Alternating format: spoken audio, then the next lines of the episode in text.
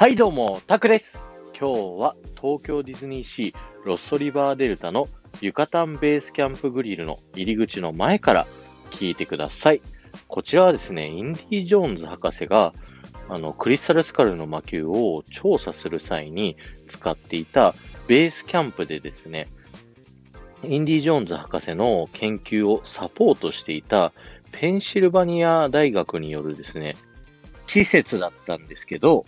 まあ、そこの料理がですね、あまりにも美味しくて、その研究者以外のですね、お客さんもどんどんここに来ることからですね、ある時に遊び心のある学者さんがですね、グリルという文字を後付けで付けたというですね、ストーリーがついているんですね。なので、このレストランでレストラン名が書いてあるところ、ところどころ見るとですね、グリルという文字が一個一個後付けになってるので、ぜひ楽しんで見てみてくださいね。例えば、入り口の建物の外についてる看板はですね、あの、グリルって木の板でベタって貼っつけてあるんですけど、その下はですね、ユニバーシティペンシルバニアというですね、文字が書いてあったりするので、見てみてくださいね。ということで、このレストランは発掘現場がモチーフになっているので、このレストランに行くまでの道にですね、いろいろな遺跡だったり骸骨などが置いてあります。その中でですね、一番手前、ちょっと高いところにですね、ある骸骨、こちらに注目していただきたいんですけど、こちらの骸骨、よーく見ていただくと、首に首飾りをしているんですね。この首飾りの骸骨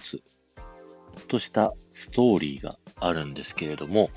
昔この遺跡周辺が栄えていた時代ですね。クリスタルスカルの神殿には、まあ、昨日も言った通り、多くの民がですね、池の生贄として捧げられていたんですね。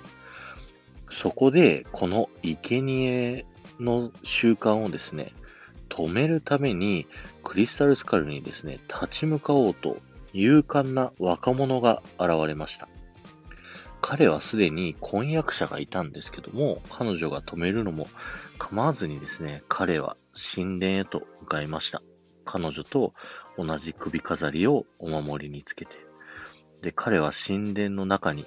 入ったっきりですね、それ以来帰らぬ人となってしまったんですね。そして、彼を待つ彼女はですね、毎日同じ首飾りをつけながら祈り続けた。でも、彼はですね、帰ってこないまま、そのまま亡くなってしまったというですね、悲しいストーリーがあるんですね。そして、クリスタルスカルの神殿に行った彼の方はですね、クリスタルスカルの神殿の中で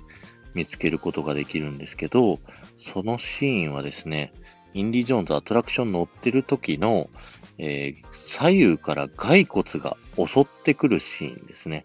その中で、あの、動かない骸骨があるんですけど、その中の一つが、この首飾りをですね、つけた骸骨がいるということになっております。よかったら探してみてくださいね。えー、動きが激しすぎて全然見つけることはできないんですけどね。今日は終わりです。ありがとうございました。この放送が面白いと思った方は、ぜひフォローをお願いいたします。また、いいねやコメントやレターなどで参加していただけると、モチベーションがものすごくアップしますので、よろしくお願いします。さあ、インディ・ジョーンズ・ウィークですね。明日で最後となりました。明日のネタは、とっておきのネタを用意しました。お楽しみに。ではまた。